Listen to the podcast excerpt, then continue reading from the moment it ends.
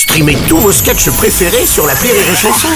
Des milliers de sketchs en streaming, sans limite, gratuitement, gratuitement sur les nombreuses radios digitales Rire et Chanson. L'analyse du chicandier sur Rire et Chanson.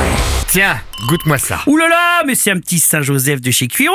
C'est propre ça. Mhm. Ouais. Vas-y, laisse la bouteille pas loin, j'en ai besoin. Ah bah pourquoi? Je viens de voir les résultats des podcasts euh, Rire et Chanson. Ouais. Je me fais toujours baiser la gueule par Elodie Pou. Oh, bah c'est vrai qu'elle est plus drôle. Bon, ok, elle est moins vulgaire et elle lâche pas une perlouse chaque fois qu'on lui serre la pogne. Mais maintenant, je sais ce que c'est que d'être l'éternel numéro 2. Celui dont personne se souviendra, le Raymond Poulidor de la vanne.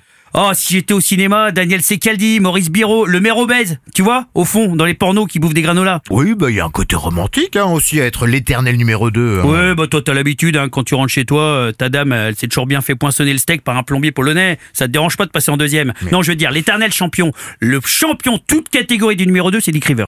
Le mec qui a vécu toute sa vie dans l'ombre de Johnny, bah cite-moi une chanson de Dick Rivers. Euh... Bah tu vois, il a enregistré plus de 30 albums et on n'en connaît pas une. Un génie le gonze. Déjà un mec qui s'appelle Beat Rivière et qui se passe du pento même sur les noix, c'est déjà un champion.